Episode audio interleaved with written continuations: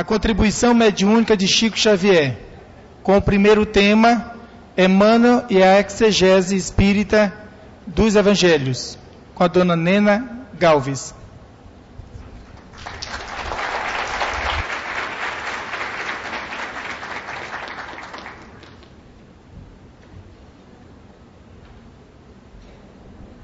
Bom dia, nós temos uma alegria imensa de estarmos juntos pela contribuição, mesmo que insignificante, possamos dar como testemunho a vida desse querido médium. O orador que nos antecedeu mostrou como a vida não foi fácil para Chico Xavier. Desde muito cedo, sua infância foi a, a todos os seus atos da vida com uma disciplina, mas tão grande e que trazia a ele muitos sofrimentos. Hoje nós sabemos como a psicologia e a pedagogia diriam que uma criança que tivesse tão maus tratos físicos, quais seriam os problemas futuros? E o Chico costumava dizer, porque muito bem humorado como ele era, as surras de vara de marmelo nunca me deram complexo nenhum. Nem todos aqueles sofrimentos deram a ele. Mas, pensando, não seria também um preparo para toda aquela disciplina que Emmanuel exigiria dele para o testemunho de evangelho? Que mentor difícil. Nós brincávamos sempre. Eu não teria um mentor como Emmanuel. Que controle com este médium. Que muitas vezes Chico sofria, não um sofrimento como nós talvez tivéssemos, mas aquilo que ele não podia fazer ou não devia fazer. Emmanuel trazia Chico Xavier realmente naquela disciplina que hoje nós sabemos por quê. Porque eram obreiros do Senhor. E como obreiros do Senhor, Emmanuel já de, é, ultrapassou aqueles problemas aqui na terra. E ele tinha um compromisso nos evangelhos. E Chico estava na terra sujeito a todos os problemas que ele teria que enfrentar. E ele, preparado desde a infância, com esta humildade que ele teria que ter, nada mais nós podemos sentir que ele se acostumou desde pequeno, sem frustrações e obedecendo Emmanuel da maneira como ele obedecia. É famoso o episódio de Chico em Pedro Leopoldo, quando os repórteres fingiram ser estrangeiros e foram conversar com o Chico. E obrigaram o Chico a deitar-se na banheira, colocaram as velas, acenderam, puseram os livros em volta, com a pretensão de dizer que Chico copiava os textos. E como nós tivemos a alegria de ter esse livro em nossas mãos, as grandes reportagens de Davi Nasser, que hoje ele não existe. É uma pena, porque é um testemunho muito grande. Eu perguntei ao Chico, Chico e Emmanuel, aonde estava? É, aonde estava esse mentor que deixou fazer isto com seu médium? sem proteção. Sem proteção, imaginaríamos nós. Mas Chico me respondeu. Quando Emmanuel apareceu, ele só me disse: suas irmãs devem pular a janela daquela casa pobrezinha de Pedro Leopoldo e pôr-se a salvo. Mas a mim, ele disse: você faça tudo o que eles pedirem porque isso vai ser muito bom para você e muito melhor para a doutrina espírita. E hoje nós vemos que Emmanuel tinha uma visão de futuro, com o compromisso que ele trazia com este médium muito grande. Era esta disciplina que ele disse a Chico. Disciplina, disciplina, disciplina. Quando ele começou no trabalho mediúnico. E muita gente acredita hoje que disciplina, disciplina, disciplina é horário de começar, é o horário de ir às casas espíritas, é o horário de ter aquele compromisso doutrinário. Um médium como Chico, a serviço da luz, a disciplina teria que ser 24 horas por dia. Ele tinha que ter disciplina até no dormir, porque o mundo espiritual contava com ele para esses encontros através desta mediunidade que ele tinha durante o sono. Ele tinha que estar preparado para tudo, todos os percalços da vida. Como Emmanuel preparou este médium? Nós vimos que ele teve o objetivo da fase e Chico, através da mediunidade, teve no primeiro livro, Panácio de Além Túmulo, despertar para o fenômeno.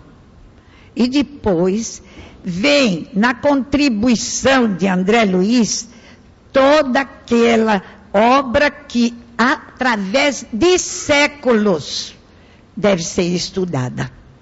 Hoje nós estamos comemorando agora este mês o centenário Chico Xavier. Quantos centenários nós teremos para estudar esta obra? Não precisa vir livro nenhum mais contando coisas do mundo espiritual a ser estudada. Nós teremos material para estudá-la muito, muito, muito. E os romances da vida de Emmanuel?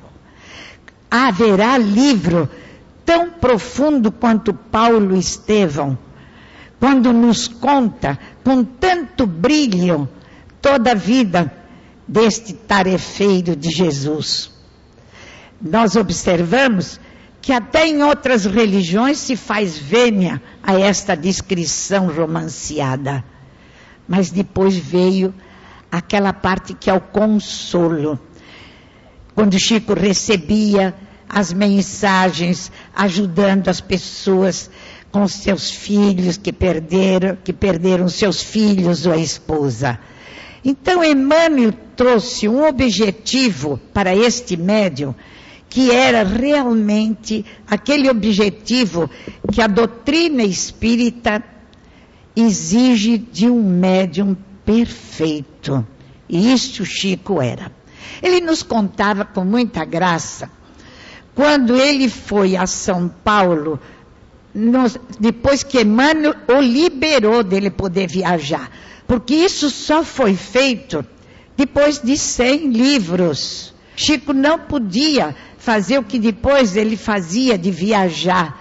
Primeiro ele tinha que dar aquele roteiro de contribuição para que se traçasse todo este objetivo que este mentor trazia com seu médium que é importante, e nós sabemos que o mentor sempre tem uma espiritualidade um pouco maior do que o médium que ele assessoria. Então, Chico, cumprindo, ele começou a, a frequentar alguns lugares. Chico foi convidado a ir a São Paulo e apresentar-se numa plateia muito heterogênea, que era o Teatro Municipal na época estava começando a ser liberado para mostrar o espiritismo e o objetivo de Emmanuel.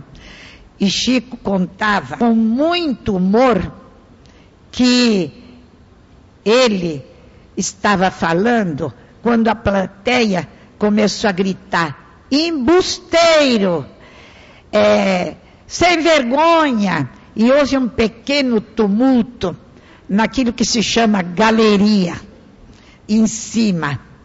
Chico teve tanto medo, veja só a disciplina e controle que depois ele teve para se apresentar mais tarde até num pinga-fogo. Ele se escondeu atrás de uma coluna, contava ele, e observava o tumulto até que ele foi apaziguado. E nós perguntamos: e onde estava Emmanuel? Ele estava presente, sem dúvida nenhuma. Ele estava preparando o médium para enfrentar situações difíceis aqui na Terra, com o objetivo de apresentá-lo à sociedade espírita e aos cristãos de outras religiões. Ele estava na humildade de Chico, pondo Chico à prova. Vai, apresente-se, mas você não se livrará dos insultos e do caminho difícil. Então, o objetivo que Emmanuel trouxe, sendo este companheiro e mentor do nosso Chico, aquela criatura que estava a serviço de Jesus, assim como Chico, encarnado a serviço do Evangelho de Jesus. Não se pode entender como uma pessoa que tenha mentores de uma categoria como Emmanuel não tenha a disciplina que Chico teve que aprender. E teve que aprender desde muito cedo sem reclamar e sem frustrações. Essa era a disciplina difícil de Emmanuel. Amor? Claro que sim. Mas se nós pensarmos no Evangelho de Jesus, Jesus, o grande médium de Deus, livrou-se dos compromissos dessa disciplina, porque as glórias de um Chico Xavier todos queremos. Agora, uma vida difícil como aquele teve, de poucos recursos materiais, de dificuldade numa sociedade que estava presente a todos os momentos da vida de Chico, essa nós não queremos. Nós queremos a glória que Chico teve. Então, o compromisso que Chico teve nesta existência com esse grande evangelizador foi traçado no mundo espiritual por uma hierarquia muito grande, em que Chico foi o tarefeiro aqui na Terra, com um mandato brilhante, porque ele teve menção honrosa por essa vida com tanto brilho, como o nosso orador que nos antecedeu, falando de sua biografia. Chico estava presente neste compromisso e ninguém melhor do que ele brilhou com tanta honradez. Que trio era esse? Emmanuel e Jesus. Chico estava também neste trio. Chico, Emmanuel e Jesus. E seus evangelhos de amor e luz.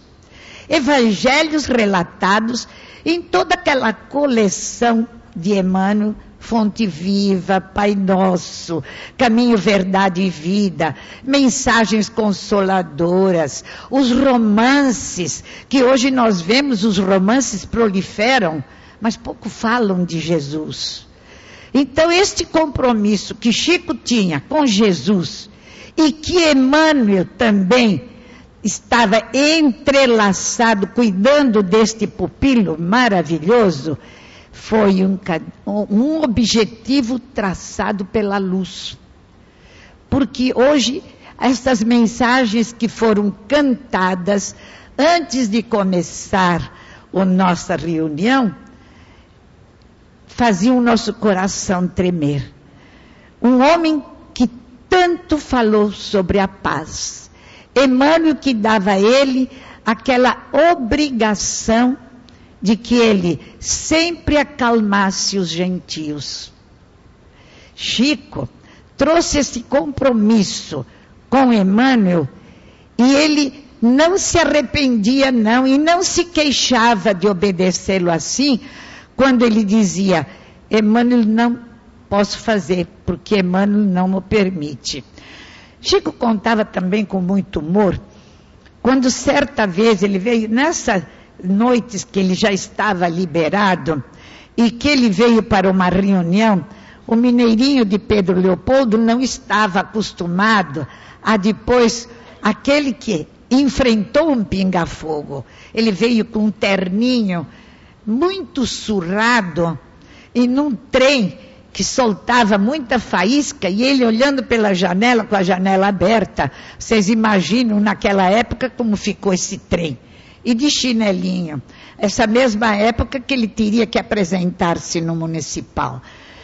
E chegou, os anfitriões disseram: Não, você não pode ir com essa roupa. Ele contava com muita graça. Você não pode ir com essa roupa na festa. Vestiram o Chico apresentado.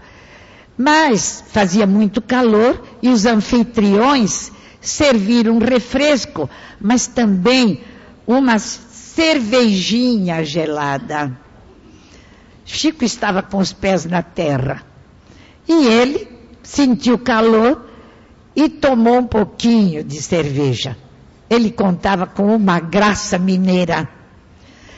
Mas à noite, ele teve uma cólica tão grande, tão grande, que rolava-se no tapete do quarto. E ele disse: Emmanuel, me acode, Emmanuel.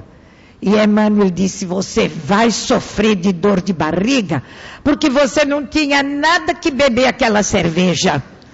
Ele disse: Mas fazia tanto calor e eles serviram com tanta alegria. Pois serviram, mas não era para você. Esse era Emmanuel. Ele tinha que vir trabalhar em doutrina espírita. A cerveja ficava para os anfitriões e os outros homens do mundo. O Chico era um homem no mundo, não era um homem do mundo. Ele era um homem no mundo a serviço de Jesus. Esse era Chico Xavier. E ele contava com graça essa disciplina, disciplina, disciplina. Agora vamos pensar, Emmanuel. Qual seria a disciplina dele em relação ao objetivo de Jesus com ele? Sim, porque o mundo espiritual é assim. É em degraus de evolução.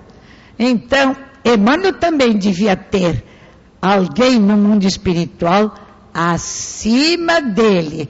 E esse alguém, nós podemos imaginar que era de muita luz. Então, esta é a corrente que se faz quando o Evangelho de Jesus nos deixa não um mar de rosas e um tapete macio, nem uma cruz desesperada de lenho, mas aquela que brilha através de nossos atos e de nossa disciplina. Isso chama-se amor.